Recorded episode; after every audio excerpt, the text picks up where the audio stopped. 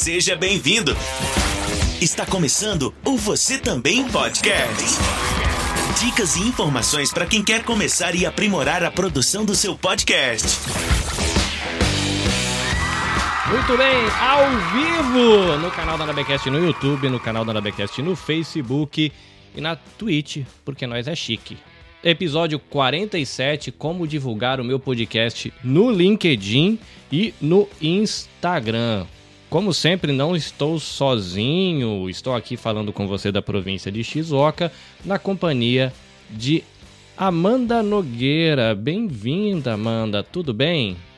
Obrigada, Carlinhos. Obrigada pelo convite. Estou extremamente feliz de estar aqui. Aqui do Japão, o nosso segundo convidado, Rodrigo Sugiyama. Bem-vindo. Bom, obrigado aí, gente. Obrigado pelo convite. É, vou ver se consigo acrescentar alguma coisa aí, né? Estamos aí. Garantido, garantido. E o nosso profissional de assuntos aleatórios aqui do Japão, Renin Masuyama. E aí, Renin? Fala aí, Carlinhos, beleza, cara? Valeu pelo convite e você tá ligado que eu tô totalmente de Lester aqui contigo hoje, né, cara? Nós somos profissionais de coisa nenhuma, preparados para todas as situações. Muito bem, coisa Justíssimo. linda, coisa linda. Meu querido ouvinte, você que está acompanhando a gente aí no seu agregador de podcast, nós estamos fazendo a transmissão dos bastidores ao vivo, como eu falei, para o YouTube, para o Facebook e para Twitch. Isso numa tela retangular. E eu, né, vou começar aqui com a minha audiodescrição. Eu sou um homem branco, magricela e uso barba, bigode, cabelo curto, raspado com máquina. Na transmissão eu estou com o microfone aqui no primeiro plano, usando um fone de ouvido de estúdio, e nas minhas costas tem uma parede branca e alguns quadrinhos coloridos. Eu estou no canto superior direito da tela. No canto superior esquerdo da tela está Amanda Nogueira. Amanda, por gentileza, a sua audiodescrição para os nossos ouvintes com deficiência visual e baixa visão. Eu sou Amanda, uma mulher parda, cabelos castanhos escuros, um pouco abaixo, um pouco acima abaixo do ombro. Por trás existe uma estante com livros. Eu estou no canto esquerdo da tela, por cima de Reiner. Muito bem, já que ele foi citado aqui, Renin, você está com o seu bonito avatar aqui do, do Renizila. Diga aí a sua audiodescrição. Vou descrever então o ícone aí, beleza? Eu sou um cara barbado, com uma boina, cabeça de gente, corpo de Godzilla e atrás uma cidade com caos rolando, né? O caos de sempre, para variar. Muito bem, tem um detalhe, né? Que ele tá, tem toda essa parada de chamar Dropzilla o podcast dele, mas você assiste Godzilla, Reni? Não entendo nada de Godzilla, cara. o nome veio por outro motivo, na verdade, né? Eu prometo assistir, prometo assistir. Você vai ver, o pessoal do No Japão vai puxar a sua orelha. O pessoal do Otaku no que você tem vai te colocar de castigo, que lá é hardcore. É, senão o Juca me cancela, cara. Precisa assistir. Também, também, é outro. Rodrigo Sugiyama, faz por gentileza a sua audiodescrição antes da gente ir para a nossa querida pauta. Bom, é, sou o Rodrigo, né? É, mestiço de japonês com brasileiro, mas de brasileiro acho que não tenho muito na, no rosto. Cabelo espetado para cima e atrás de mim tem uma cortina e estou sentado numa cadeira preta. Muito bem, a audiodescrição é legal, a gente deixa o nosso podcast um pouquinho mais amigável para os nossos ouvintes com deficiência visual e baixa visão.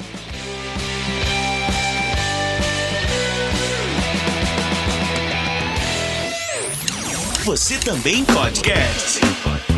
Bom, o que nos reúne aqui hoje é a gente falar sobre como divulgar o nosso podcast no LinkedIn e no Instagram. Eu não sei você, meu querido ouvinte, mas quando a gente se torna produtor de podcast, a gente sonha em usar o microfone para falar pelas goelas fora. E aí você descobre que além de falar, você tem que editar, você tem que fazer arte, você tem que contratar o Rene para fazer a capa do seu podcast. e aí você tem que arrumar alguém para fazer a gestão das redes sociais, aí você tem que fazer videozinho, aí você tem que fazer textinho, aí você tem que fazer carrossel, você começa a ficar maluco porque aí uma pessoa fala do TikTok, outra pessoa fala do Instagram, outra pessoa fala do YouTube, fala do Facebook, fala da rede vizinha do passarinho amarelo e fala um monte. Enfim. E você fica doido. Então a gente não consegue resolver todas as coisas ao mesmo tempo, mas eu convidei a Amanda, porque ela tem feito o backstage, né, os bastidores lá da galera do programa Virtus da Universidade Federal de Pernambuco. Eu sou parceiro do programa Virtus, ajudo lá com o podcast, fazendo locução, edição. E ela está ajudando, né, junto com uma, uma equipe gigante que eles têm. E ela é responsável ali pelas estratégias de LinkedIn, porque ela que manja desses Paranauê de LinkedIn que eu tenho, quase não uso. Até ela me puxou a minha orelha essa semana. Falou, Carlinhos, você só tem oito conexão no LinkedIn, que absurdo. E eu não entendo nada de LinkedIn, por isso que tá lá morrido o meu LinkedIn. E o Rodrigo, é, ele faz os bastidores do perfil da esposa dele, que leva a galera para dar rolezinha aqui no Japão. Então eu vou abrir o microfone para os dois e vou pedir para eles se apresentarem com mais calma. A Amanda ela faz bastidores de redes sociais, mas ela tem um currículozão e faz um monte de coisa. Vou pedir para ela contar um pouquinho do que ela faz e o Rodrigo para contar dos Paranauê dele de fotografia que ele gosta de né, congelar momentos aí, né, escrever com a luz, né, o fotógrafo, mas ele faz lá também os bastidores do perfil da esposa dele. Vou pedir para ele explicar um pouquinho qual é o perfil, qual é o objetivo e depois eles vão dividir com a gente um pouco do conhecimento para ver se dá uma clareada das nossas ideias de como a gente divulgar o nosso podcast nas internets da vida. Então vou começar com a Amanda, primeiras damas, que começa com a letra A, eu acho que tem o direito de começar. Diga, Amanda, de onde você fala? É, o que, que você faz da vida, além de fazer bastidores do programa Virtus da Universidade Federal de Pernambuco? Oi, Carlinhos. Esqueci duas coisas bem importantes da, na descrição: o óculos grande e o sorriso largo. Isso são duas coisas super importantes da minha característica. É, eu sou Amanda, eu sou advogada civilista, trabalho na área civil, sou também acadêmica, mestranda na Universidade Federal de Pernambuco. A minha linha de pesquisa é Direito Internacional e Globalização, especificamente Direito Internacional Privado. E como surgiu esse interesse no LinkedIn, como saí da área de direito e fui direto para a área de web, de design, que não pode ser que não tinha muito vínculos. Quando eu iniciei meus estudos no setor direito internacional, eu senti uma necessidade de ter uma inclusão maior no meio internacional, em outros países, em outros grupos. Então, eu fui procurar as redes sociais, que são os que estão bombando no momento. Fui no Instagram, fui no Facebook e mesmo assim senti algumas dificuldades. Então eu comecei a estudar mais um pouco e já tinha feito o LinkedIn, mas assim, como o seu tinha pouquíssimas conexões, não tinha foto, não tinha nada. Eu, eu pensava, para que eu criei o LinkedIn se ele não serve de nada, não inclui nada na minha vida. E foi daí que eu decidi criar um perfil e investir nesse perfil. E eu comecei a cumprir todas as etapas, colocar foto, inserir minhas experiências, inserir meus estudos, e comecei a perceber que tem uma inclusão bem grande no meio internacional, que o LinkedIn não é uma rede social de diversão, é uma rede social super profissional e acadêmica. Então, assim, você consegue aprender muito e tirar muito de fora do país, até com conexões com outras pessoas literalmente, é uma rede social de relacionamentos, de relacionamentos profissionais e acadêmicos. Então, assim, a minha vida começou a voltar muito para a área de direito internacional e eu acabei gostando muito de publicar no LinkedIn, por diversão. Comecei a publicar assuntos que eu gostava, tinha estudado um livro, achei interessante, gerou uma pergunta, enfim.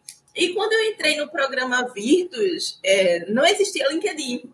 Então, eu dei a ideia, por que não criamos um LinkedIn, que é uma rede social profissional e acadêmica, e está tendo muita visibilidade no momento. Foi aí que os professores, o professor Sandro, o professor Márcio, amaram a ideia, e a gente seguiu nessa luta de criar um LinkedIn, criar um perfil, e estamos seguindo. Está bem no início ainda, o perfil foi criado esse ano, mas aos poucos a gente está cumprindo as etapas, que o LinkedIn é cheio de etapas, lá para frente eu vou explicar um pouquinho sobre isso.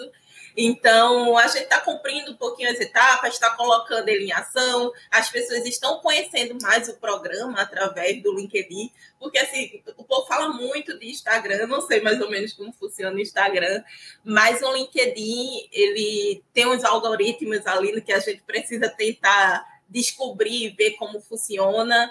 Então é bem interessante. Muito bem, eu tô curioso porque eu não entendo praticamente nada de, de, de LinkedIn. Eu tenho, mas é, ele me passa uma sensação de rede social de gente muito inteligente. Você chega lá, nego publicando artigo, escrevendo em francês, escrevendo em inglês. É, é uma outra pegada, assim, né? Uma coisa mais acadêmica. Não parece aquele negócio que eu vou ler uma, uma nota de um livro e vou publicar uma frase. Parece que é uma coisa que você tem que ter o, a nota de rodapé. Você tirou isso da onde? Tá escrevendo isso por quê? Né? Um papo mais cabeça. E vou ser sincero que é uma rede que me assusta um pouco. Até por isso que eu não me dediquei ainda a, a estudar ela, a entender ela. É, apesar que não estudei muito para muita coisa não, que o meu negócio é fazer falar, né? Mas tem que fazer, então a gente tem que aprender. Bom, agora o, o, Instagram é nosso amiguinho aqui no Japão. A gente tem muito produtor de conteúdo para o YouTube e Instagram. Eu vou receber no futuro próximo o Toload, lá do canal Dia a Dia. Ele vai vir falar um pouco da experiência dele. Ele tem dois canais no YouTube e ele conseguiu tocar os dois canais. São dois canais de perfis diferentes. Eu vou chamar ele para contar um pouco da experiência dele, como é que foi essa paradinha. Mas o Rodrigo tá lá acompanhando, né? Ele tem o perfil dele pessoal o Rodrigo Underline Sugi, mas tem também o perfil da esposa. Eu vou pedir para ele contar um pouquinho da jornada dele, o que, que ele faz da vida, e falar um pouquinho também do trabalho da esposa, faz o jabá já logo no começo aqui, para já ganhar um seguidorzinho a mais. Com o que eu trabalho atualmente não tem quase nada a ver com marketing, eu trabalho com na área industrial.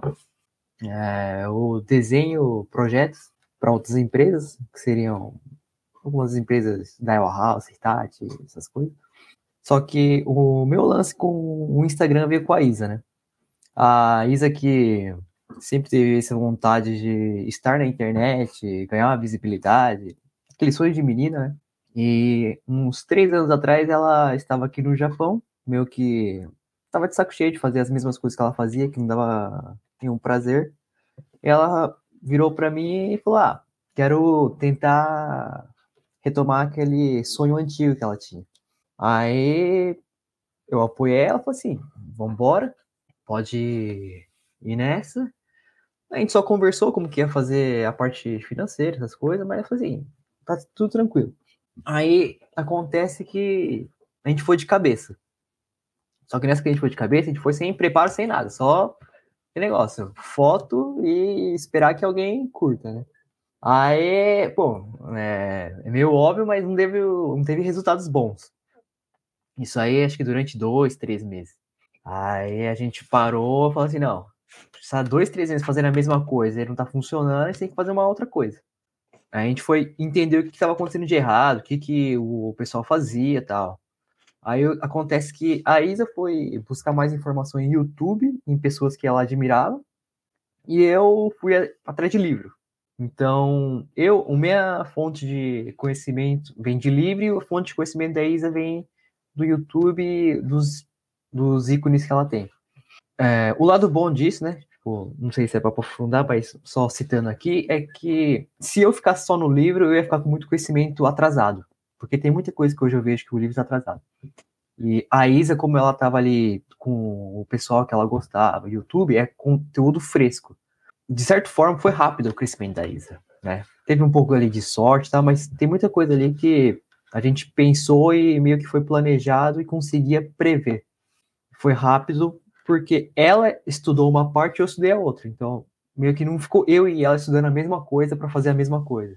Uhum. Daí nessa ela foi fazendo, fazendo, fazendo, começou a ganhar muita base e mais à frente é, vou falar de novo, mas o Instagram a gente começou a tomar ele como uma empresa. E nessa de empresa a gente já no começo já sabia mais ou menos qual que ia ser o produto a ser oferecido ou serviço a ser oferecido. Uhum.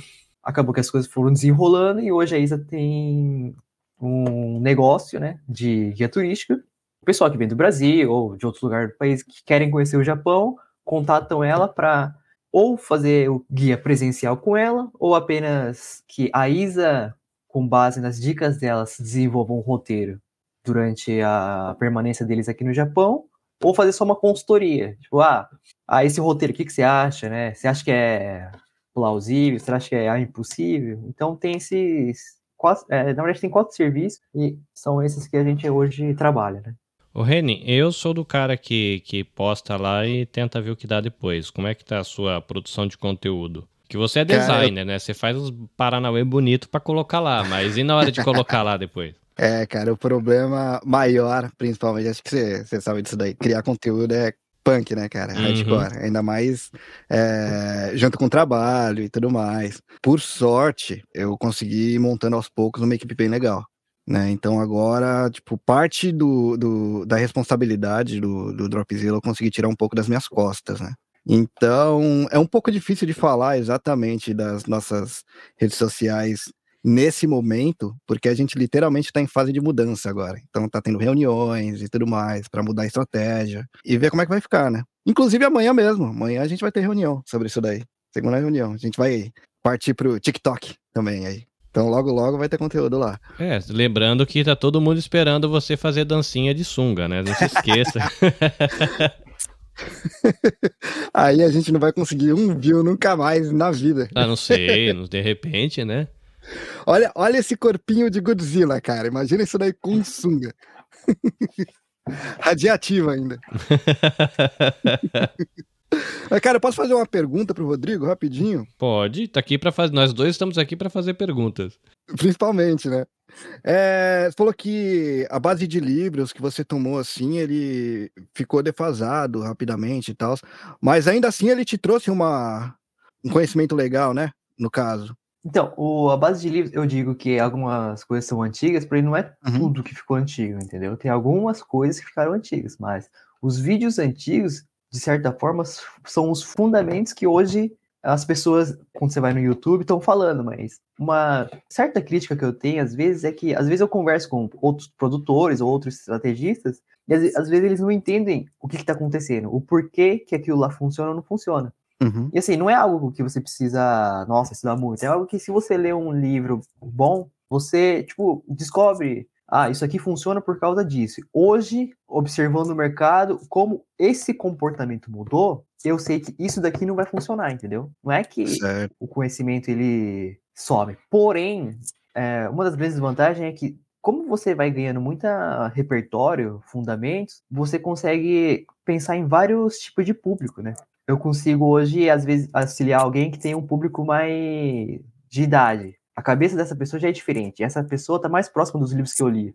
Então é mais fácil de, às vezes, eu transferir o conhecimento do livro para esse público mais, mais de 50 anos. Agora, se eu tenho um perfil com uma pessoa que a faixa média é de 16, 17, 18 anos, tem muita coisa do livro que eu não vou conseguir usar, porque esse pessoal já é mais calejado, já tem um uhum. outro ritmo, entendeu? Assim, não ler acho que nenhum livro vai ser inútil se for um bom livro, né? Porque tem livro que é ruim mesmo, mas não sei se Tem algum que você consegue indicar aí, cara? Se você for falar nos fundamentos, né, um livro que eu gosto, que é simples, de um cara muito antigo, que é considerado o pai da publicidade, é o Claude Hopkins. É um livro que chama A Ciência da Publicidade. É uma época que não existia muito marketing, né? Ainda era publicidade. É um livro antigo que fala muita coisa sobre vendas, né? Porque marketing, se o, marketing, ele é um braço da venda, né? Hoje em uhum. dia, talvez a pessoa tenha mais a ideia de o marketing é, a, como fala, é disseminar a sua imagem ou que você, o seu produto, mas a princípio eu vejo o marketing como uma forma de vender. Entanto que mais para frente eu gostaria de falar sobre a diferença, né, de você ser os tipos, para mim tem dois tipos de influencer, o influencer famoso e o influencer que tá ali para tentar empreender alguma coisa. Isso daí vai. Rodrigão, repete para mim o nome do livro, por favor. A Ciência a da. A Ciência da Publicidade. É um livro curto, se não me engano, deve ter que, menos de 150 páginas. Umas 120. É, Cloud Hopkins. Eu vou colocar o link pra galera aqui no. Que aí você compra pelo link do Kindle. E isso é bom porque você ajuda o Carninho a ganhar um din-din. Pra galera que tá no Eu vou Brasil. comprar por aí então, hein, Carlinhos? Por favor, né? Se você for comprar também a sua meia nova, a sua cuequinha, a sua camiseta, não se esquece do nosso link da Amazon. e eu vou colocar aqui também pra, pra galera do Brasil o link da Amazon lá no Brasil. Que lá também entra din-din, lá no Brasil também entra o din-din. Bom, já que estamos aí, vou ajudar então. Tem um livro aqui que eu acho que, assim, se você não for ler esse do Claude Hopkins, tem um que basicamente acho que pode me substituir aqui e colocar o livro só que é o Liberdade Digital, do Rieser Souza. Esse aqui é um livro mais moderno. Esse daqui eu digo que é o livro que eu gostaria que ele tivesse sido publicado quando a gente começou, porque teria economizado muito tempo. Quando a gente começou, ele não tinha publicado esse livro ainda. só situando aí, é um livro que não é muito profundo, ele é bem raso. Só que assim, se você está começando, não entende muito, não sabe para que lado ir, cara, esse é o livro que você vai ler e vai começar a ter algum, vai começar a surgir alguns questionamentos na sua cabeça e para você responder esses questionamentos, você vai se aprofundando em outros temas, entendeu? Mas de primeira esse livro é muito bom. O, o Instagram ele é mais conhecido, então, eu acho que vai ser interessante se a Amanda expor um pouco qual é as características do LinkedIn e aí o Rodrigo entra comentando qual é a diferença do, da perspectiva que ele já conhece do Instagram. Aí a gente que não conhece nada e está perdido no rolê, a gente vai criando uma imagem dos dois. Lógico que ainda tem TikTok, ainda tem YouTube, aí tem vídeo longo no YouTube, vídeo curto no YouTube, são, tudo é diferente. Mas para quem não sabe nada, para quem começar, né? Porque a gente tem aqui é, eu e o Henning, que a gente faz podcast, vou dizer assim, mais de infoentretenimento, né? É informação, mas é entretenimento. É diferente do, do podcast do programa Virtus, que são discussões acadêmicas, né? Que até cabe melhor, eu acho que no próprio LinkedIn do que no Instagram, por exemplo. Ainda que tem muita gente que faz. Mas beleza. Amanda, com você. Conta pra gente um pouco aí, dá um panorama de como funciona esse trem do LinkedIn. Você falou aí de etapas, de, de, de enfim, manda ver. Vamos lá. É, eu entendo esse medo e às vezes as pessoas pensam que o LinkedIn uma rede social voltada para empresas ou para advogados, engenheiros, médicos. E não, o LinkedIn é para todas as profissões. Agora, é importante deixar claro que o LinkedIn é uma rede social profissional e acadêmica. Então, eu não vou postar uma foto na praia ou viajando. Assim, até você pode postar fotos viajando, mas sempre com intuito profissional ou acadêmico. Ou ganhei um intercâmbio na universidade. Então, o, o LinkedIn ele é para você contar sua história de vida profissional e acadêmica. É para você dizer, olha, eu venho seguindo um percurso dessa forma. Então, eu vejo muito que as pessoas às vezes confundem com o Instagram e acabam postando assim a foto do perfil, uma foto numa festa, ou, ou uma foto qualquer. E assim, a gente, quando, logo no início da nossa, desse nosso pod, é, vocês comentaram o receio né, da imagem e tudo. Então, assim, por o LinkedIn ser uma rede profissional, às vezes a, a, o pessoal não tem tanto cuidado na imagem como deveria ter devido às novas leis de LGPD, Lei Geral de Proteção de Dados. Então, o, o Instagram, ele permite mais essa liberdade de você sair postando, de você escrever ah, um pensamento. Vou ali, escrevo e posto uma foto de uma imagem que estou vendo agora. Então, assim, o LinkedIn ele não dá essa abertura. Então, é, eu acho que as pessoas confundem muito isso as etapas a serem cumpridas. Uhum. Exatamente o que é o LinkedIn, né? É, o LinkedIn, ele é um CV online. Ele é um currículo online. A gente estava até conversando antes das gravações e as pessoas precisam entender que ele é um CV online, mas com certas características. Não é exatamente para você colocar, olha, 2005 eu trabalhei, 2010 eu troquei de empresa. É, ele é um CV online, mas você precisa descrever detalhadamente para que as pessoas compreendam o que é que você fez e o que é que você faz na sua vida profissional. Claro que em alguns momentos você posta é, algo pessoal, fazendo esse rafol né, profissional, que é bastante interessante. Mas, de antemão, relembrando novamente essa necessidade de adaptar o seu perfil para que uma empresa ou até uma universidade veja aquilo e queira você na equipe dela, sabe, participando dela. Então, muitas das vezes as pessoas lembram do LinkedIn só quando querem um emprego ou querem entrar em alguma universidade e vou fazer meu perfil do LinkedIn. E não é exatamente assim. É, serve para isso também, para conseguir empregos, conseguir vagas, saber até do que está rolando no mundo mas eu vejo o LinkedIn também como um, uma abertura de relacionamentos internacionais, sabe? É, é, bastante interessante a quantidade de gente quando você entra no LinkedIn e começa a, se identificar com as pessoas. Porque assim, o Instagram você abre e sai adicionando todo mundo. Pode vir o pessoal da China, do Japão, do Egito, você, eu quero é seguidores, vamos lá, vou adicionando. O LinkedIn são pessoas que fazem parte do seu perfil e do seu círculo. Como assim, Amanda? O que é que eu quero? O que é que eu sou? Eu sou advogada, internacionalista, civil e sigo a vida acadêmica. Então, eu vou adicionar e fazer conexões com pessoas desse mesmo estilo porque essas pessoas vão trazer algo para mim e eu posso fazer essa troca, sabe? Essa troca tanto de conhecimento como de relacionamentos. Claro que assim, isso não é regra, tudo que eu estou falando aqui não é regra, não quer dizer que você só vai adicionar pessoas de empresa ou eu só vou me conexar, ter conexões com advogados, não é exatamente isso. Mas como o LinkedIn ele é feito de algoritmos, ele quando você começa a adicionar gente que não faz parte, ele vê lá o seu CV, Amanda advogada, só trabalhou em escritório. E você começa a adicionar pessoal do marketing, vamos dizer assim. O LinkedIn vai ficar maluco, porque ele é um algoritmo. Então o algoritmo vai dizer, tá, o que, é que ela faz da vida aqui que eu não estou nem entendendo? Ela adicionou o pessoal de marketing, só que é advogada. Então, para ter esse encaixe, é, é, é, no próprio sistema, sabe? Que pede isso para você, que exige isso de você. Então, criar uma página do LinkedIn não é simplesmente criar, é conhecer o que você quer. É aquela, é aquela velha história, né? Do storytelling de você mesmo. O que é que você quer contar? O que é que você quer ser? O que é que você quer fazer?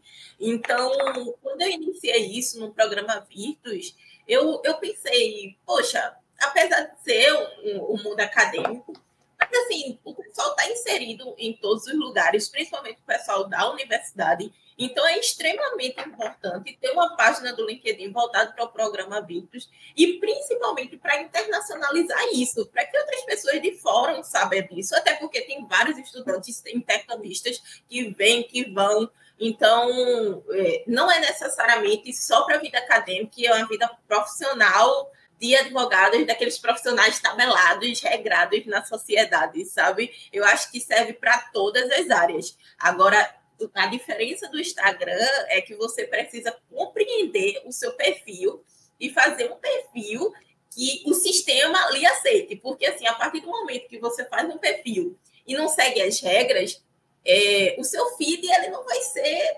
divulgado, sabe? É, é, porque, assim, o Instagram, quando você posta algo, vai aparecendo lá para os seus, seus seguidores, né? O povo consegue curtir. O LinkedIn, ele tem algo de muito especial. O que é? As suas conexões, você tem lá Amanda, Rodrigo, Renner. Aí, Rodrigo curte uma foto minha. Eu não tenho Carlinhos no meu LinkedIn, mas Carlinhos vai ver. Só que vai aparecer no feed dele bem grande lá a minha foto que Rodrigo curtiu. Então, isso acaba gerando uma conexão maior e uma divulgação maior. Porque assim, não, você não vai precisar ir para outra página ou para outro lugar saber o que Rodrigo curtiu vai aparecer logo lá na capa. Olha, eita, como se eu fosse sua amiga. Vai aparecer lá como se eu fosse sua conexão. Sabe? Eu utilizei até amiga, mas no LinkedIn a gente utiliza a palavra conexão. Então, é, é interessante. Eu acho isso o máximo do LinkedIn, porque tem uma divulgação maior. E acaba que as pessoas vão me seguindo porque disse, viu uma, uma foto e tem outras características, como recomendações, é, comentários, republicações, compartilhamentos. Eles têm, assim, umas partes bem parecidas com o Instagram, de curtida, comentário, é, compartilhamento, mas, assim, é voltado para outro setor. E o que eu também, o que eu também logo quando eu iniciei no LinkedIn, achei o máximo de, de fazer é que é uma abertura muito grande na vida profissional de pessoas que você não alcança no Instagram. Por exemplo, uma empresa. Você quer entrar numa empresa e tem lá o CEO, e você pode adicionar o CEO no meu Instagram, ele não vai me aceitar. No LinkedIn, manda o convite, ele vai lhe aceitar. E se você comentar, ele ainda vai lhe responder. Porque, como é uma rede profissional, você vai adicionar ele e dizer: Olha, eu li aquele livro, achei bastante interessante. Olha, eu achei o máximo que você, o marketing que você fez na sua empresa. Eu posso contribuir com isso. Então, assim, é, o LinkedIn permite esse rapport, permite essa conexão com empresas que você não teria acesso, sabe? Com pessoas, empresas, pessoas jurídicas, pessoas físicas, com pessoas que você não teria acesso. E o Instagram, às vezes, eu vejo essa. As pessoas às vezes mostram que querem, adicionam que querem, mas você não tem tanto acesso a determinadas pessoas e determinadas empresas. Então, eu consegui assim fazer um pouquinho as comparações e ao longo da, do pod eu vou explicando mais um pouco as diferenças e agora vou dar a palavra a Rodrigo para ele ver se sentiu isso e se ele tem LinkedIn. Eu vou cobrar ele se ele tem LinkedIn. É, bom, vamos começar aqui, né? Então, que eu não tenho LinkedIn. Eu até tenho, porém, o meu LinkedIn não foi feito por mim e nunca foi configurado por mim. É, é uma bronca que eu tenho de alguns amigos e da Isa que assim, você tem que mexer no LinkedIn, mas, puta, eu. É, é falta de. É, falta, é vergonha na cara, entendeu? Que eu te perdoo, Rodrigo. Eu te perdoo, mas faça o LinkedIn. Sim, porque, é, tipo, eu tava escutando agora, sempre, puta, é que eu costumo ler, em média, vai, uns 40 livros no ano, né? Eu costumo fazer resumo desses livros, né? Puta, acho que o lugar ideal para fazer isso é no LinkedIn, tá pensando agora, né? Mas então, voltando pro assunto do, da diferença pro LinkedIn e pro Instagram, né? É, no comecinho, você tinha falado que no LinkedIn você não poderia postar qualquer coisa, né? Tipo, sei lá, eu tô na praia de biquíni, sei lá o quê. O Instagram, o surgimento dele é de uma rede de compartilhamento de fotos fúteis, né? Ao longo dos anos foi mudando essa dinâmica, mas a origem dela é essa. Então ele ainda permite. Porém, não é que ele pode para todo mundo. A questão, acho que acontece, é que a. Vai, falando de modos gerais, a penalização que você tem por isso é invisível ou mínima. Às vezes você tem, mas a, o, o, produtor de conteúdo ele não consegue enxergar isso, entendeu? Porque não tem algo ali que vai te banir ou vai, sabe, diminuir seu alcance, né? A princípio. O que acontece é que o Instagram vai. É que eu penso assim: se você quer ser influenciador no Instagram, você deveria tomar uma decisão que eu tava falando no começo, que é você quer ser apenas famoso ou você quer empreender? Porque se você quiser só ser famoso, é qualquer coisa, entendeu? Tipo, sei lá, é, começa a dançar. Vamos, vamos, vamos, vamos, vamos aqui partir da, da, do pressuposto de que a gente poderia promover o Rene dançando de sunga. Vamos, é, vamos é aqui nesse exemplo cara. maravilhoso né? Do, do, o Reni quer ser famoso, né? Então Vamos seria... lá, o Reni, ele acordou e falou assim, puta, eu quero mostrar pro mundo minhas habilidades de dançarina. Com é falta de habilidade. Minha, minhas, ah, habilidades, mas... né, minhas habilidades é. de dançarino com sunga de napa cor amarela. Oh, mas, mas peraí, eu defendo, eu defendo o que para você dar certo, ou você tem que ser muito bom em alguma coisa, ou tão ruim que aquilo passa a ser bom. Então, não, na né? parte de dançar, eu vou partir do pressuposto que eu sou tão ruim que passa a ser bom. Pode ser? Bom, pode ser, então. Mas Fechou. foi que o René, ele acordou e teve esse desejo. Ele pode, entendeu? A questão é assim, a penalização que ele vai ter, vai, ou ele não vai sentir, ou ele não vai ver, a questão é essa. Porque ele não sabe quem está interagindo com ele ou não. Ele não sabe o quanto que as, as pessoas não estão vendo ele, porque não tem essa dinâmica de quantas pessoas me viram. Tem até ali estatística, mas é imperceptível, né?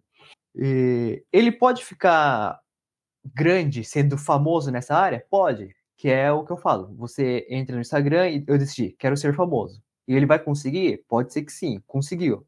Porém, é um mercado que eu acredito ser mais sorte. Não vou tirar é, mérito do, dos humoristas, né? Porque tem muito humorista que pensa, ele tem um nicho, mas em geral, quando eu vejo um perfil, eu vejo que o, o pessoal que está buscando o lado da fama, o sucesso pela fama, atira para todos os lados. É difícil. Agora, aquele que pensa em ser empreendedor, né? Ele vai, eu quero ganhar dinheiro, mas também eu não, não é que eu quero ser famoso, sabe? Eu quero ganhar dinheiro. Esse perfil é o perfil que eu costumo, assim, trocar mais ideia, conversar e aconselhar, porque ele, quando faz essa decisão, ele tem, a partir disso daí, os conteúdos desses dois se diferenciam. Que o cara que quer ser famoso, ele tem que atirar para todos os lados, para ver o que, que vai acontecer. Entendeu? O cara que vai ser empreendedor, ele não pode começar a dançar e vai, suponha que ele vai quer ficar rico e ele é advogado, né? Vamos supor o advogado. Ele atirou para todos os lados, ele descobriu que quando ele faz receita, as pessoas gostam. Só que daí ele chegou, vai, a 200 mil, 300 mil seguidores, e ele falou, puta, fazer receita tá cansado, já não tenho mais ideia, não tenho mais saco de ficar lavando louça, eu quero fazer aqui o que eu tenho amor, que é, sei lá, falar de fotografia, entendeu? Ou fi... é, vamos usar o exemplo de finanças. Não funciona, porque a estratégia que ele tomou de atirar para todos os lados, as pessoas estão ali para ver ele fazendo várias coisas, sei lá, dando risadas, essas coisas. E não é o perfil que a gente chama de perfil qualificado, né? Então, o cara que vai querer empreender, ele precisa. Eu vou empreender. Ah, para onde que eu quero ir? Eu quero vender curso de finanças, que é o que está em moda hoje e está fazendo sucesso. Então, eu preciso chamar gente que tenha dúvidas de dinheiro ou problemas com dinheiro e gritar para todo lado que assim, eu falo sobre dinheiro. A questão é um, uma coisa, né, que nesse lance do LinkedIn, de ele compartilhar para o outro, as coisas. É, vou falar um pouco agora de Reels, Post e Store. Quais são as funções deles? É bom que eu ia fazer exatamente essa pergunta agora, porque a gente tem o Post, tem o Reels, tem os Stories e dentro do Post tem o Carrossel, né? E sempre surge essa pergunta, né? Qual é a diferença? Sim. Até eu ouvi alguém falar sobre isso recentemente, uma coisa que eu não fazia ideia, mas enfim, manda aí. Acho que antes de entrar nesse assunto, vou só dar um rapidinho sobre algoritmos. Eu não é que eu descarte a importância do algoritmo, porém eu não levo o algoritmo tão como se fosse algo sagrado. Porque a partir que você, como, assim, como a gente falou, o marketing é um braço da venda. Eu parto desse princípio. O empreendedor está querendo vender alguma coisa, e se o marketing é um braço da venda, eu preciso vender. E vender é o quê? Eu convencer uma pessoa de que meu produto é bom, e essa pessoa se convencer que meu produto é bom, que vale a pena gastar o dinheiro dela para comprar. Porque o algoritmo, ele é uma máquina, né, a princípio. E você está fazendo relações com uma pessoa. Então, se você fica pensando só no algoritmo, tipo, puta, eu preciso, sei lá, fazer dancinha, eu preciso, sei lá, usar essa música X, eu preciso fazer o que está em alta, você não se conecta com a pessoa lá no final.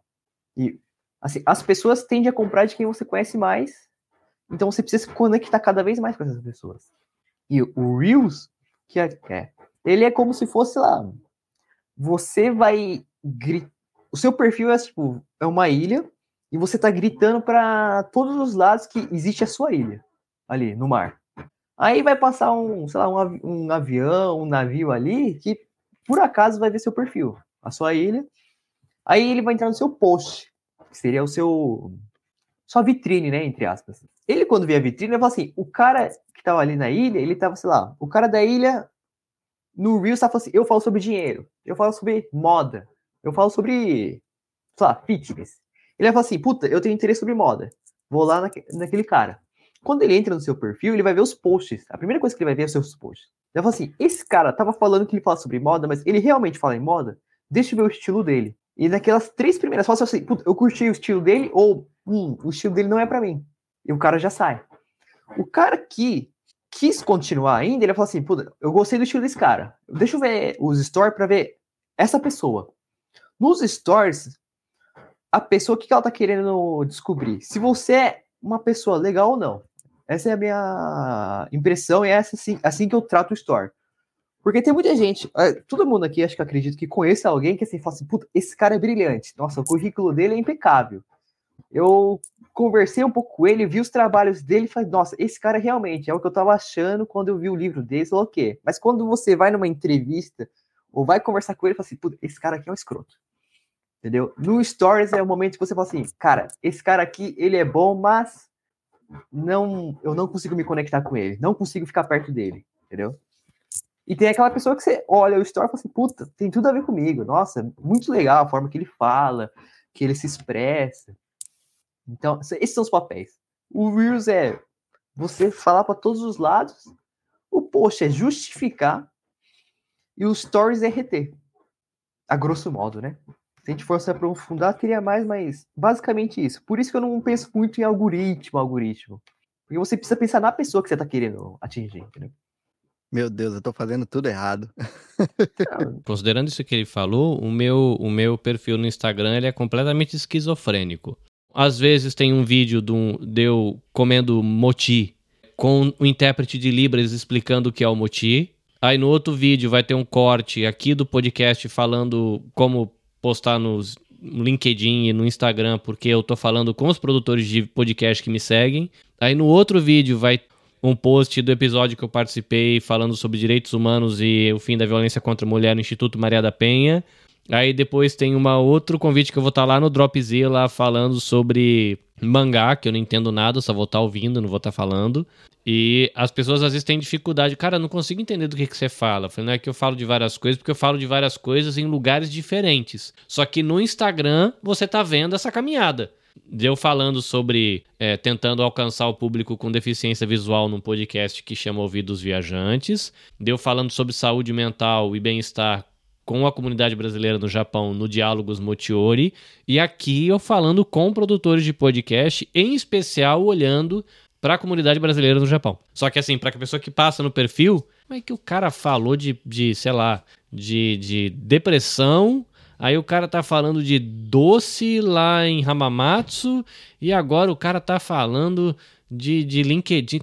Esse cara fala do quê, afinal de contas, né? Então não é tão fácil entender. Considerando que o cara fosse fazer isso que você está falando no meu perfil. Quem me conhece sabe o que eu tô fazendo, mas não acho que não é fácil ler isso no meu perfil, não. E tu, Reni? Você falou que você também tem um perfil todo fora do contexto? Diz aí. É, então, na verdade, é o que a gente chama de modo survival lá no, com a galera, né? Que a gente tava aqui, cara, o que tá dando tempo de fazer? Putz, joga capa no podcast aí. Aí a gente joga, que é o que dava, tava dando tempo de fazer, no tempo hábil, quando eu tava fazendo os negócios mais sozinho, né?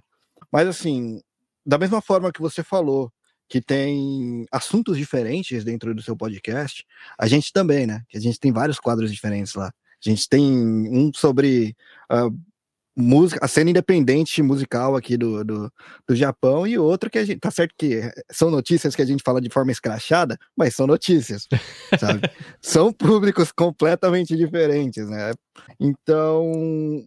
Vendo dessa parte que o, o, o do, que o Rodrigo estava comentando, inclusive, o Instagram, do modo que, que você descreveu, ele é bem, bem coerente, né? Com um assunto só.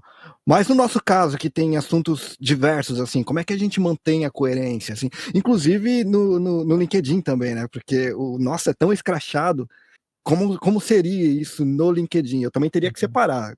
Acho que é impossível eu, eu colocar um perfil meu pessoal e o do Dropzilla nesse sentido, porque tem, tem o Renin é, é, é, profissional, né? O que tem, tem, tem minha própria profissão e essas coisas mesmo. E o Dropzilla, que é basicamente entre aspas, o que a MTV era na, na, na TV, assim, é escrachado e puxa o, o, É o Beavis e Butthead fazendo os reviews do, das bandas que tá aparecendo, basicamente. Uhum. Como é que seria para manter a coerência, assim, num, num perfil desse? Bom, é, Bom, vou falar aqui primeiro, porque eu tenho um caso, assim, não é uma pessoa que eu tô assessorando e também não tô fazendo um serviço, é só uma pessoa que eu acho que tem um potencial e eu tava comentando com ela esses dias, né? Que ela gosta muito de cantar. Porém, a, o nicho do, do canto, né? Da música é um nicho, assim, difícil, porque talento, sei lá, letra, sabe? Muitas coisas que, sabe, é gosto, né? É difícil de. Não tem uma fórmula de, tipo, ah, isso aqui dá certo, isso aqui não dá certo, né? Só que essa pessoa também, ela treinava, treina, né, no caso, e também faz receitas. Não é receita, não são receitas fitness, são receitas, né, tipo, gostosas e ela, sei lá, treina porque gosta de cuidar da saúde, nada de atleta, assim. Só que o negócio dela era cantar. Eu tava ajudando, né, tipo, o marido dela em específico, só que daí ela tava pegando as dicas e fazendo no perfil dela, eu falei, puta, seu perfil tá muito bom. E só que ela tinha esse negócio ainda. Nossa, eu tenho, gosto de cantar, cantar, cantar. E ela tinha falado, puta, mas eu, eu, tenho que fazer receita e academia porque é isso que dá view. Qual que é o lance aqui que eu quero chegar? Como um estrategista, né?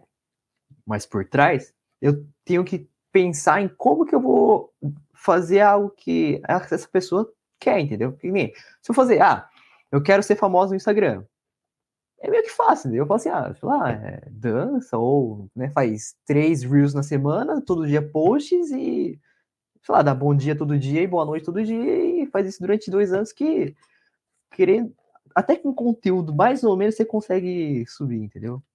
Assim, não pode estar muito ruim, mas se você tiver tirando nota 4, eu julgo que você chega em 10 mil seguidores em um ano. Só que a estratégia que eu tava falando com ela assim, ó, pega esse nicho de receita de treino e foca nele. 80% você vai jogar em receita, que é o que dá mais conteúdo, e academia também, porque tem um público ali que aparentemente gosta do seu tipo de treino. E para introduzir o canto, o que, que a gente vai fazer? Você vai fortalecer receita treino a ponto de quando você estiver fazendo receita, a gente vai começar a fazer reviews do seu backstage. Ter e no seu backstage, eu quero que você comece a cantar. Para que a pessoa Cara, que associe. genial. Porque a pessoa que pensa, tipo, ah, quando no Reels, sei lá, em preto e branco, eu falei, tipo, na cabeça assim, ah, em preto e branco vai estar a pessoa fazendo a receita e cantando, vai associar aquilo que daqui a pouco vai ter um Reels sobre receita. E de pouco em pouco você vai introduzindo sem forçar a pessoa de mostrar algo que ela não quer ver, entendeu? Não sei, tipo, se deu pra. Assim, ficou meio confuso ou não, né? Mas, é assim, eu tô introduzindo algo de modo tão sutil que ni- ninguém se incomoda. E essa é uma das formas que eu englobo, tipo, como que eu vou encaixar áreas que não tem nada a ver, o canto e receita, em um nicho, e para fazer sentido de um perfil. Às vezes né, é, a, é a criatividade do, sei lá, do estrategista por trás. E é, e é engraçado você falando isso que parece maluquice, mas vai ter gente que gosta de cozinhar cantando, né? E vai se identificar, né? Mas aí, Amanda, é, você tá vendo todo esse rolê no Instagram. O Henning tem o meu. Eu tenho meu perfil esquizofrênico no Instagram. O Reni tem o perfil dele com cultura pop misturado com música, com notícia em forma de piada e. Cara, se a gente fosse chegar pro, pro LinkedIn é, que cuidados a gente teria que ter, né? Porque eu tô imaginando aqui a galera que tá produzindo podcast que eu tô andando por perto. Então, a galera que eu ando aqui no Japão, normalmente não é galera que produz conteúdo acadêmico. Tem um ou outro mais na área de educação, jornalista, mas são conteúdos mais de cultura pop, de vida diária, enfim. E aí, cara, como é que a gente chega pra falar, cara, vou me arriscar no LinkedIn? Que, e aí? Não sei. E aí, Carlinhos? Anotei três pontos. Enquanto o Rodrigo falava, eu dizia: Meu Deus, meu Instagram. Meu Instagram é uma loucura. Eu posto advogando, eu posto na universidade e eu posto viajando. Eu acho que o povo diz o que é que essa louca faz da vida, porque eu saio postando tudo. É, e o Instagram é isso. Quando você falava, Rodrigo, eu percebia muito que o- eu, não, eu tô falando sem conhecer, porque assim, eu tenho Instagram, mas eu não sei nem por onde vai, não sabia nem a diferença de rios e stories. Tanto é que você falou, eu anotando aqui para melhorar meu Instagram. Mas vamos lá. É, o Instagram, ele pega pessoas aleatórias para seguirem as pessoas em geral, seguirem as pessoas do que elas fazem e do que elas se identificam. Eu gosto de cozinhar, vou seguir alguém que cozinha. Eu gosto de viajar, eu quero conhecer a Alemanha, vou seguir alguém que mora na Alemanha. E o LinkedIn, ele é para ter relações com empresas que você deseja ir, com universidades que você deseja chegar, estudar, com até lugares que você deseja conhecer, porque assim, no LinkedIn também tem várias pessoas que postam rotinas de viagens e de um exemplo, eu moro na Alemanha, então essa pessoa vai postar lá é, lugares para visitar, universidades para estudar, restaurantes para conhecer. No LinkedIn tem muito disso também. Mas aí é que tá. O LinkedIn ele vai criar relações com pessoas que têm um vínculo de conhecer o Japão, de conhecer a Alemanha. O Instagram não, a pessoa não quer morar na Alemanha, nunca pensou em morar no Japão, mas quer saber a história, quer ver um palácio, quer ver um castelo. Então, é, tem uma, uma diferença muito drástica nisso. E o, o LinkedIn é, tem uma dificuldade, quando você falou em algoritmo, eu sinto isso. O LinkedIn tem a dificuldade de humanizar.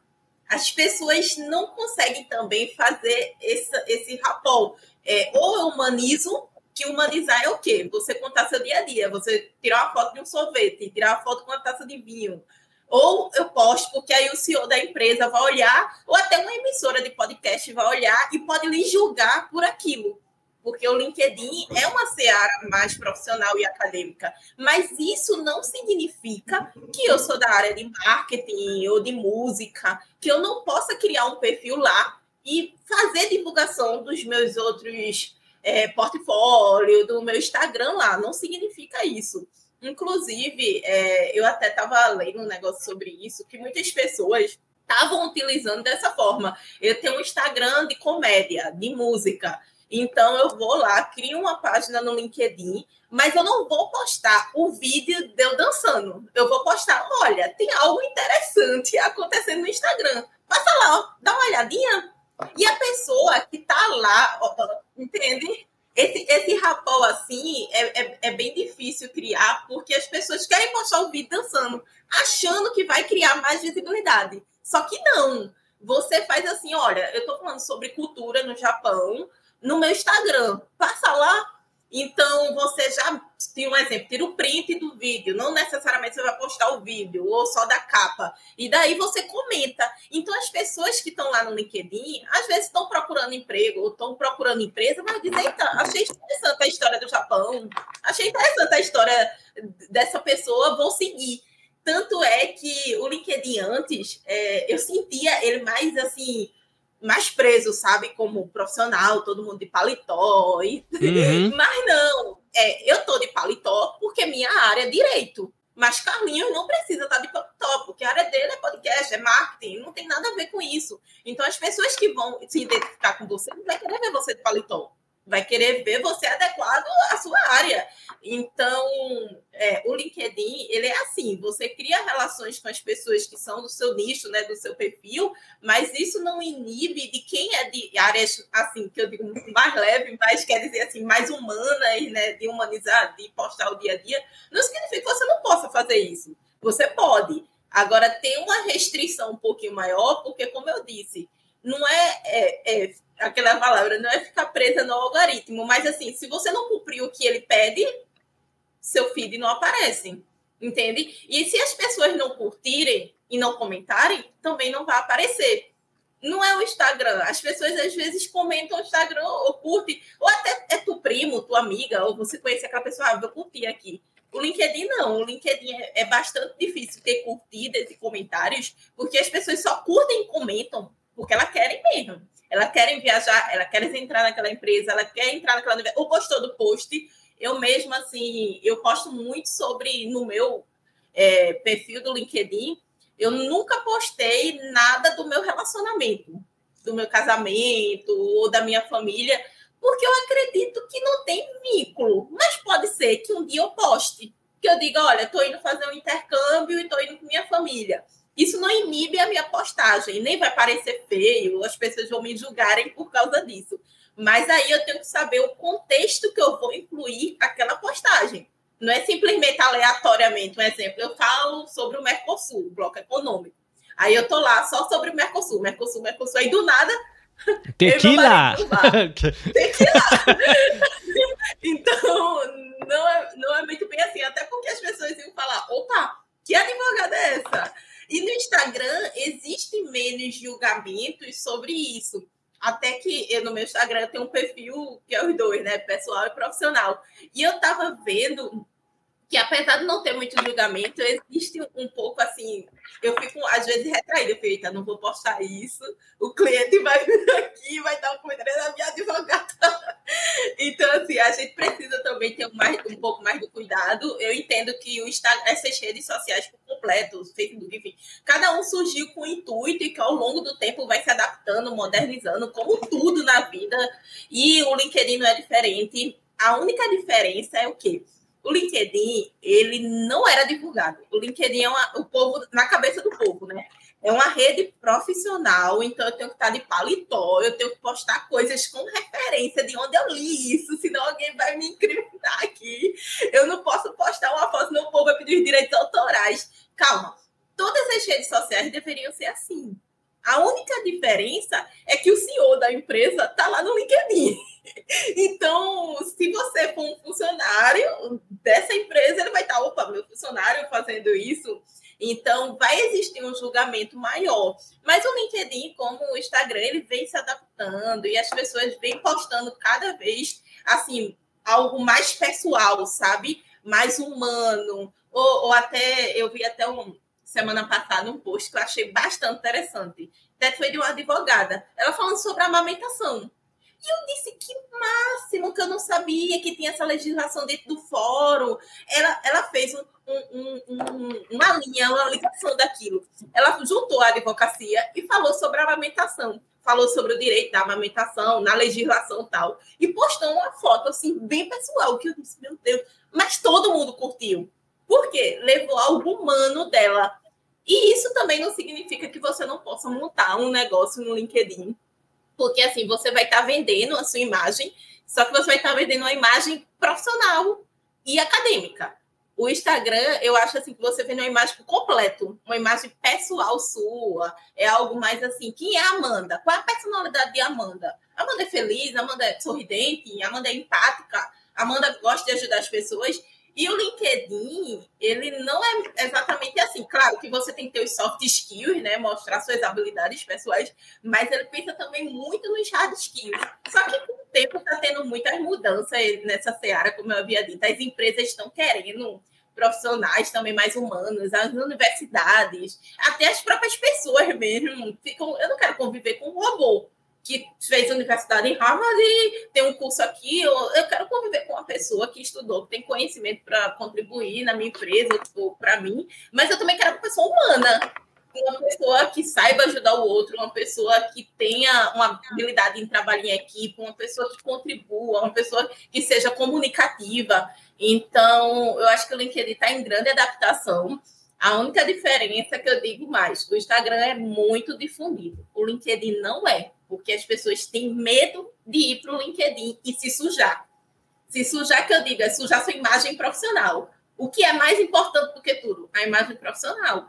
Então, as pessoas têm receio disso. Só que com o tempo está mudando muito. E quanto mais, mais, mais as pessoas estão aderindo no LinkedIn. E se você entrar e jogar lá seu e-mail, você vai ver que vários colegas seus já têm LinkedIn. Então, é exatamente isso. Espero ter contribuído um pouco, assim, do que eu sei. Também estou iniciando é, e estou aprendendo junto com vocês. Legal. Rodrigo, tem uma pergunta que chegou aqui para a galera que está... Para a galera, não, da galera que está ao vivo, que é uma reflexão, né? Falando lá da questão do perfil da guria que faz receita e canta. Eu falei, será que ela não poderia cantar falando das receitas? Será que teria como unir as duas, nesse caso, de maneira mais direta, imagino, né? Então, é uma forma de você abordar isso, porém, eu acho que é muito direto, entendeu? A questão é essa, porque, assim, suponha que você é uma pessoa que gosta de pescar, né? Você, você vê um cara assim, puta, eu vou seguir esse cara porque ele pesca, né? Tipo, em alto mar. Só que daí, na hora que ele tá pescando, ele começa a ficar falando fute sobre futebol, sabe? Tipo, ó, ah, vou fazer um gol, sabe? assim. É muito forçado, entendeu? Não é natural. A pessoa, tipo, são algumas palavras que acabam sendo per mais perceptível. Agora, quando você coloca uma camada por cima, né, e coloca o, o que você quer realmente introduzir por trás da camada, vai ficando mais é, como fala, menos perceptível, né? Assim, daí já é, seria mais profundo a forma de pensar, mas eu não, não gosto muito dessa, dessa abordagem, de ser direto em casos que o nicho é muito nada a ver. É a sutileza que você tinha falado antes, né? Isso, a sutileza, no caso. Eu prefiro Pode sempre ser. a sutileza, entendeu? Porque que nem é, a sutileza, né? A Amanda tava falando e fui anotando aqui algumas coisas. Só queria falar um negócio sobre algoritmo, né? Que eu falei que algoritmo eu não penso muito. Para ninguém ter mal interpretação, não é que eu não penso muito, quer dizer que eu ignoro ele não levo em consideração. Não. O algoritmo, ele existe, ele tá lá para favorecer alguns. A questão é, como ele favorece alguns, ele tira de outros. Se você é o favorecido ou não, aí depende de você, entendeu? Se você quiser jogar uh, o jogo nas regras do Instagram, ele vai te favorecer. Agora, se você ir de contra, ele não vai te favorecer e assim, tem milhares de gente que vão estar tá mais aptos a serem favorecidos. E, porque assim, o Instagram, igual a Amanda tava falando, que ah, você sente que putz, lá tem de tudo, tem muitas pessoas que nem sabem o que quer e tá lá dentro, aqui. Realmente é. No entanto, que no Instagram, não só no Instagram, isso aqui em marketing em geral, né? Acho que a maioria das coisas que eu tô falando aqui, como, né, eu falei, o meu conhecimento é mais fundamental, vai conseguir adaptar para vários conceitos. O Instagram, essas coisas, é guerra de atenção. Você tá ali para ganhar a atenção do seu público. Tipo, a única coisa que você tá ali é atenção. Você tá disputando atenção com a pessoa que dança, a pessoa que, sei lá, canta, a pessoa que treina e a pessoa que, sei lá, é famosa. Você tá ali disputando com esse tipo. tipo lá, o Caio Castro é o seu concorrente, entendeu? Porque você aparece e em cima de você vai aparecer o Caio Castro. A questão é como você faz para ganhar dele. O, tem um perfil também que eu tava ajudando um pouco, que era um perfil de um fisiculturista amador. Ele falou, puta, eu queria crescer e tal. Não, não. Eu falei assim, bom, legal. Você é amador e o nicho de. Eu falei pra ele, o nicho de fisiculturismo tá bem saturado. Não, é, não quer dizer que não dê para você entrar. Porém, puta, tem concorrentes com corpo mais denso, maior, o quê? Como que a gente vai fazer? A gente vai tentar ganhar dessas pessoas com áreas que elas não estão competindo. Que é o quê? Mostrar seu lado de disciplina, seu lado de humano, seu lado que você não é só um cara que treina. Mostrar que você, sei lá, é gente igual gente, entendeu? Já que tá todo mundo exaltando a musculatura, você vai, tipo, lutar em algo que eles não estão lutando. E você vai conseguir a atenção desse nicho a partir dessas ferramentas. O algoritmo vai favorecer essas pessoas que diferenciam. Aí, o que que eu tava... Algoritmo, guerra de atenções, né? A Amanda também tá falando de, ah, eu não posso, sei lá, post... no LinkedIn, realmente, ficaria estranho você colocar uma foto de biquíni na praia. No Instagram, se eu sou um cara que falo sobre finanças, eu também falo, e, sei lá, daqui a pouco eu falo assim, puta, eu tô na praia. O cara, tipo, dá uma quebra, entendeu? Tipo, é meio que, é quase como se dá um soco na cara dele, tipo, assim, ó, ele tá vendo dinheiro, dinheiro, dinheiro, e você joga na cara dele biquíni, sei lá. É um soco, praticamente. Porém, o Instagram, por ter esse mecanismo de store e post, existe uma particularidade da rede que você consegue contextualizar, criar uma narrativa. Você, se trabalhar, você consegue colocar o biquíni, por exemplo, você tá vendo é, dinheiro, dinheiro, dinheiro, dinheiro. Aí no meio ali ele vai colocar assim, tipo, vai começar a fazer um store sobre conquistas. Ou ficar agradecido por aquilo que ele conquistou através do conteúdo dele. Pra, daqui a pouco, hoje, sei lá, daí ele, no finalzinho do story ou do dia, ele ia falar assim, puta, eu vou conseguir tirar uma férias e ir pra praia. Essa é uma conquista minha que veio do dinheiro, entendeu? É a mesma coisa, porém você colocou algumas etapas no meio que você criou uma narrativa, um contexto. Você consegue fazer esse encaixe. Cara, você tá dizendo que você, quando você planeja os stories, você cria é, storytelling dentro dos stories durante o dia? Cara, é, storytelling não é só pro Instagram, mas você pode usar pra qualquer coisa. Se você for assim, o que acontece? Não é que eu fico pensando nisso direto, mas assim, puta, toda vez que vai fazer alguma coisa, eu fico pensando, por que, que eu tô fazendo isso? Por que, que eu vou postar isso? É, tipo, vamos supor aqui a Isa. Por que, que a Isa vai postar uma foto de um café de manhã? Assim, ah, o dia começou, vai pegar ali, né, o tempo junto com todo mundo e falar que ela começou a trabalhar e mostrar o lugar. Existe um contexto, mas daí a Isa fala assim, puta, mas eu queria muito falar sobre um jogo que eu tô jogando. Não tem nada a ver, entendeu? Ah, a Isa nem joga tanto e o perfil dela, puta, acho que nunca apareceu o jogo direito. Se ela falar assim, puta, por que, que eu vou postar isso? Ela precisa criar uma narrativa se ela realmente quiser mostrar isso. Tipo, ah, qual que vai ser a narrativa? Hoje eu tirei um, dia, um day off, né, um, uma folga, sei lá, trabalhei muito e olha onde estou aqui agora. Hoje eu tô meio que vagabundeando, entre aspas, estou jogando um joguinho, entendeu? Mas amanhã a gente vai meter bala. Você acaba mostrando aquilo que você quer e você consegue humanizar, tipo, nossa, ela não é impecável, entendeu? Tipo, ela não é só uma máquina.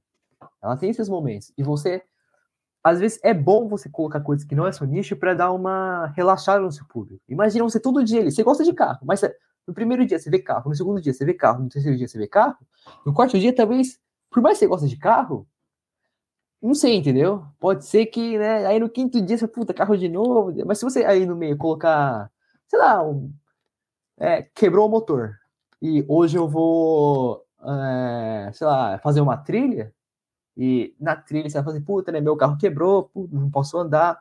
Dá um relax, dá uma resetada no ânimo. Entendeu? Então, essas coisas é bom a pessoa pensar. Por isso que eu falo que é mais fácil você focar na pessoa do que no algoritmo.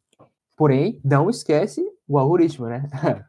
Aí a questão que eu tava também querendo falar aqui do contexto, né?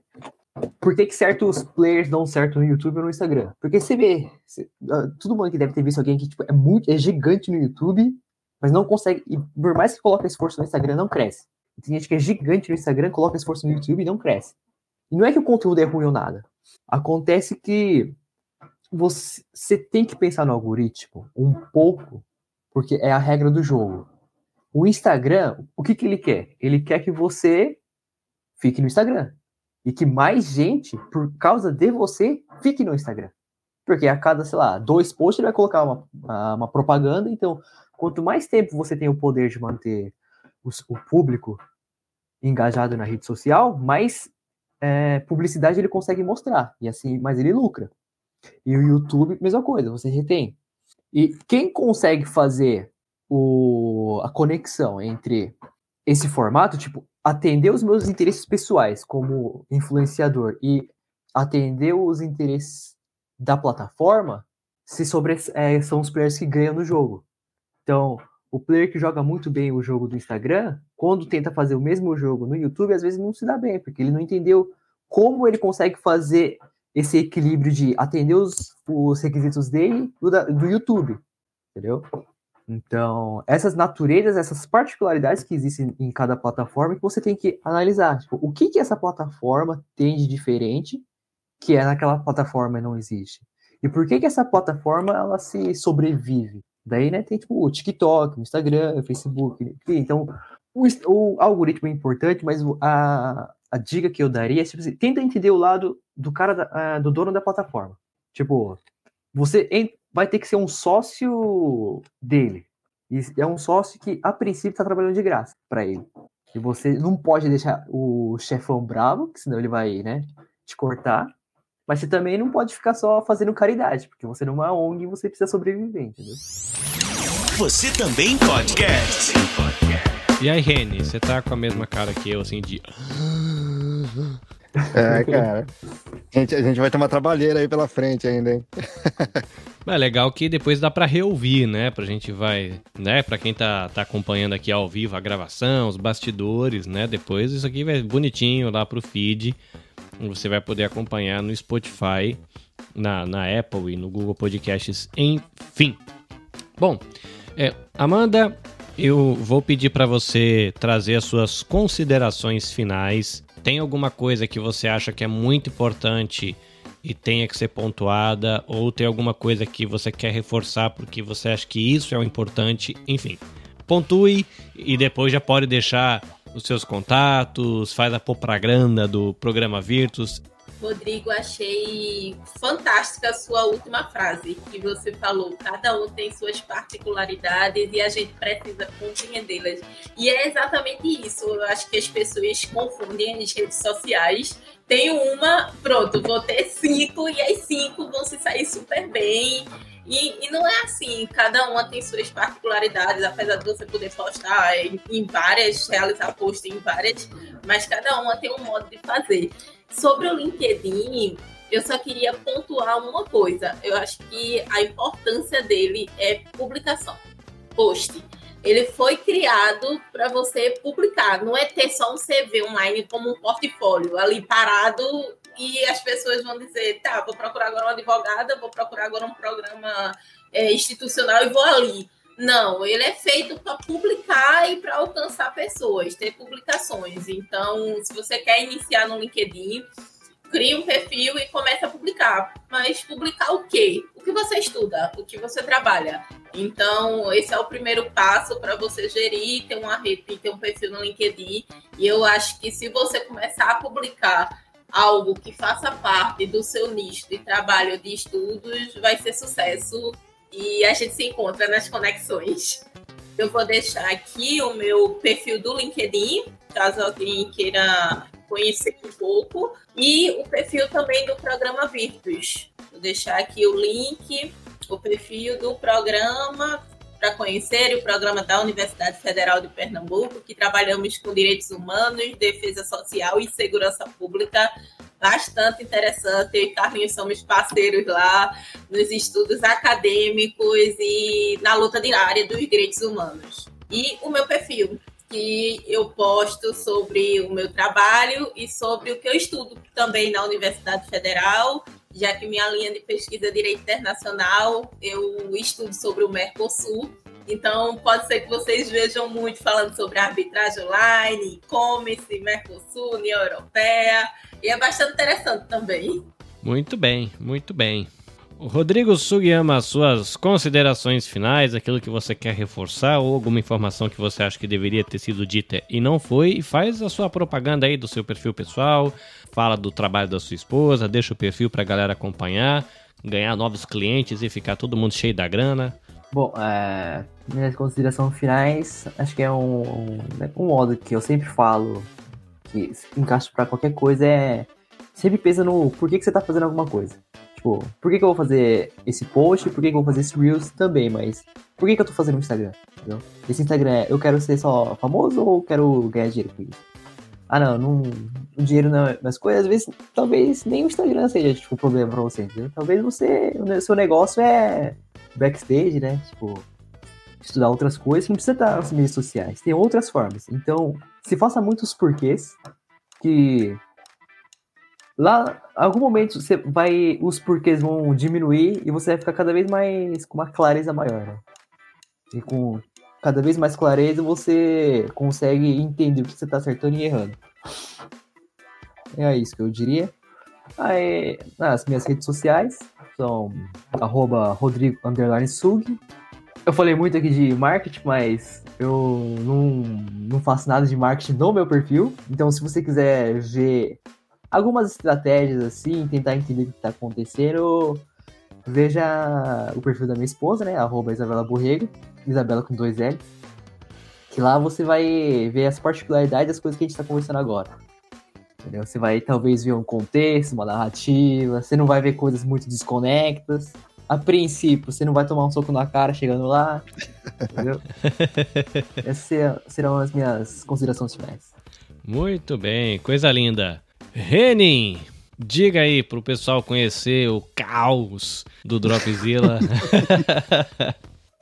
tá vendo? Agora, depois dessa aula toda aí, a gente vê que até o caos tem que ser organizado em algum ponto, né, cara? Caos Redes consciente. sociais não pode ser aleatório de, dessa forma, assim. Mas é bom, cara, foi uma aula, foi uma aula fantástica aí. Precisamos rever muitas coisas, precisamos rever muitas coisas. Isso daí foi, foi excelente, cara. Foi muito proveitoso, de verdade mesmo. Agradeço pra caramba a Amanda, o Rodrigo e o Carlinhos que me convidou, né? Senão não, yeah. não estaria tendo essa aula aí ao vivo. E para quem quiser conhecer aí um pouco desse caos, arroba DropzillaCast. O cast no final não era para ter, mas existe uma banda lá da, de Portugal. Vou fazer a propaganda dos caras porque eles foram gente boa que pegou o arroba Dropzilla na minha frente, né? Mas tá valendo. e lá a gente fala de, da cena independente musical aqui do Japão, principalmente. A gente fala de outras cenas independentes aí também. Não é só de um gênero. Eu trago punk rock porque é o que eu gosto. O Vitão traz hip hop porque é o que ele gosta. O Juca traz metal porque é o que ele gosta. E pessoas falando do que gosta geralmente trata com maior respeito e é por isso que a gente separou. A gente também fala do mundo pop aí com a Nath, que é nossa especialista nessa parte aí. O Léo, que apesar de todo o caos, é o nosso cientista ali no meio, né? Que ele bota alguma coerência nas porcarias que a gente fala. E as notícias caóticas lá do Japão aleatório também, se vocês querem saber notícias aleatórias do Japão. E quando eu falo aleatório, é bem aleatório mesmo, que o Japão tem aleatoriedade a dar com pau aí, né? Fala aí, Carlinhos. Carlinhos participou do último lá e tá é ligado. Bom, da... É bom, é bom. É só falar de, de ovo cozido, falar de garrafa pet com, com, com conteúdo Nossa, suspeito não, não, não. dentro. Você puxou o pior, cara. Você puxou o pior. Ouça o último do, Japão aleatório no Dropzilla que você vai entender na questão da garrafa pet, que é uma grande aventura. Já peço desculpa por essa notícia, inclusive. Então, só procurar lá, arroba DropzillaCast, cara. A gente tá em tudo quanto é espaço aí, é, Spotify, Apple Podcast e tudo mais aí. Beleza? Valeu, galera. Abração. E valeu, Carlinhos, pelo convite aí, cara. Galerinha, se você quiser me acompanhar no Instagram, arroba anabecast.jp e no Twitter, arroba anabecastjp. Eu tenho a página no Facebook, que ela é praticamente uma cópia do Instagram, e o YouTube, onde eu mando os bastidores da gravação do Você Também Podcast, do Diálogos Motiori, tem também, às vezes, conteúdo que é em parceria com a, o próprio programa Virtus da Universidade Federal de Pernambuco, em parceria com o Instituto Maria da Penha, ou em parceria com a galera do coletivo Podosfera Nimpo Brasileira, que inclusive fica aqui né, o jabazinho pro coletivo arroba podnipobr no Instagram, é a nossa rede de podcasts brasileiros produzidos no Japão. Acho que assim fica melhor, né? Uma rede de podcasts brasileiros produzidos no Japão. Às vezes tem gente em outros países, como o Dropzilla, tem gente no Brasil e aqui, mas sempre a sede vai estar aqui no Japão. E você vai conhecer a galera, às vezes se você curte cultura pop japonesa ou notícias do Japão, ou enfim, vai ter bastante conteúdo ali que pode ser interessante para você. Dá uma olhadinha lá, a gente deve ter mais de 20 podcasts já é, catalogados. A gente está procurando o pessoal. Inclusive, se você conhece um produtor de podcast brasileiro que está aqui no Japão, é, indica pra gente, porque não tem custo nenhum, a gente tá lá colocando, publicando, a ideia é só ajudar a divulgar e a gente se encontrar, porque às vezes tem assuntos, né, como o Reni falou, ele chama o Juca, que na verdade ele é o host do WasabiCast, ele chama o Vitor, que inclusive tá acompanhando a gente né, na live, que ele é lá o host do No Japão. Né? O, o próprio Reni faz parte do Press Startcast. Aí ele chama o, eu, que sou aqui da Nabecast, eu apareço lá. Então a ideia é a gente ter essa rede para a gente se ajudar. Seja na troca de informação, dica de equipamento, ou mesmo para produzir conteúdo como agora, né? Eu chamei o Rodrigo, chamei a Amanda e o Reni, que faz parte do coletivo, está aqui faz, juntando força para ter mais gente, para o papo ficar mais legal. E é isso, minha gente. A gente vai terminando por aqui. Mais uma gravação do Você Podcast. Não se esqueça, se você vai gastar na Amazon, manda o seu din-din pra nós, aí compra lá pelo nosso link de afiliado. Olha lá no perfil do Instagram, tem a árvore de links. Olha que coisa bonita de falar, né? A árvore de links. E vai ter lá afiliado Amazon Brasil, Amazon Japão e a moedinha chega para nós. Amanda Nogueira, do programa Virtus da Universidade Federal de Pernambuco. Rodrigo Sugiyama o bastidor da Isabela Borrego. Fica lá o convite para você acompanhar o trabalho dela e quando vier dar rolezinho no Japão, contratar ela também. Reni Masuyama do Dropzilla, coisa linda. Se você estiver precisando de arte bonita para seus Paranauê aí, paga ele que ele vai ficar feliz de receber a moedinha e vai te entregar uma arte bonitona. É isso, gente. Estamos ficando por aqui. Abraço para você que nos acompanhou ao vivo. Até a próxima. Sayonara. Você também podcast. Dicas e informações para quem quer começar e aprimorar a produção do seu podcast. Esperamos você no próximo episódio.